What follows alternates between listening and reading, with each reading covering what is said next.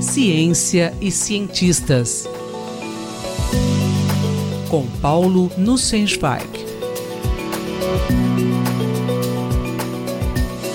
Professor Paulo Nussensweig, como foi encontrada uma carta escrita por Galileu Galilei em 1613? Caro Júlio, caras e caros ouvintes. Na primeira coluna, em março desse ano, falamos de Galileu Galilei e do seu papel na história da ciência moderna. Hoje, vamos falar novamente desse grande cientista e do seu embate com a Igreja Católica, que era a autoridade suprema na época. Galileu fazia estudos sobre o movimento e foi responsável por grandes descobertas sobre movimentos acelerados, sobre a queda dos corpos próximo à superfície da Terra, e foi também responsável pela primeira formulação do princípio de relatividade. Mas ele se tornou célebre, em 1610, por suas descobertas astronômicas realizadas com um telescópio, rudimentar para nossos padrões de hoje. Ele descobriu as manchas solares, a rotação do Sol, o relevo da Lua e quatro luas de Júpiter, os primeiros satélites naturais de outro planeta a serem descobertos. Seus estudos astronômicos o levaram a favorecer cada vez mais a visão copernicana do universo, em que os planetas estariam em órbita em torno do Sol, localizado no centro do universo. A visão predominante, chancelada pela Igreja, era a visão ptolemaica, em que a Terra estava no centro do universo e todos os planetas além do Sol orbitavam em torno da Terra. Muitas vezes é passada a impressão de que Galileu travou um embate com a religião,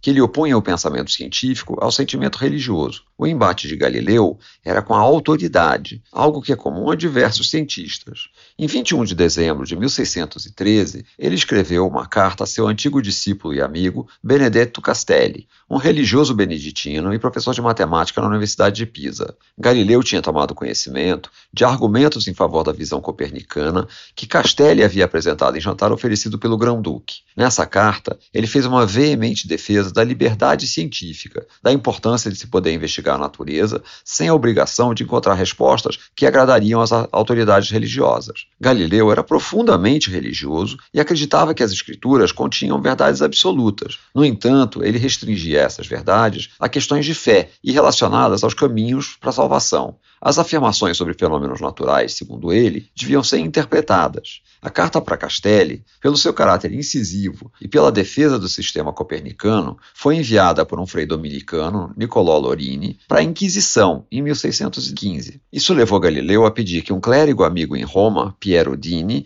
entregasse outra versão da carta, sugerindo que a versão de Lorini teria sido adulterada. Historiadores não sabiam qual versão seria original, pois a segunda carta havia desaparecido. No último verão europeu, ela foi encontrada, totalmente por acaso. Quem a encontrou?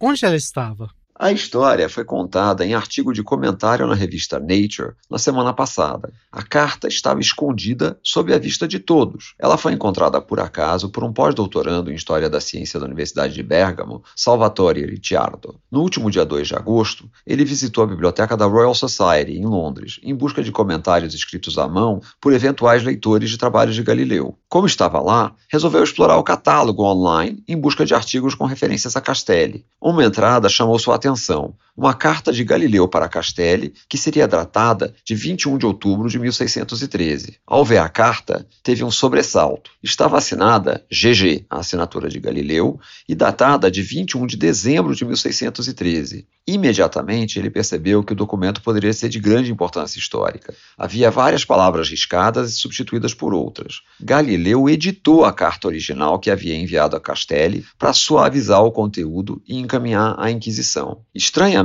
essa carta, que era dada como irremediavelmente perdida por historiadores, passou despercebida durante séculos na biblioteca da Royal Society. Não se sabe ainda há quanto tempo a carta está lá. Ela consta de um catálogo de 1840, mas também estava com data errada, de 21 de dezembro de 1618. Incrivelmente, uma carta dessa importância passou alguns séculos cuidadosamente guardada numa biblioteca da mais antiga sociedade científica do mundo, até que um pesquisador a encontrou, totalmente por acaso, num passeio de verão. Este foi o professor Paulo Nussensweig, que falou comigo, Júlio Bernardes, para a Rádio USP.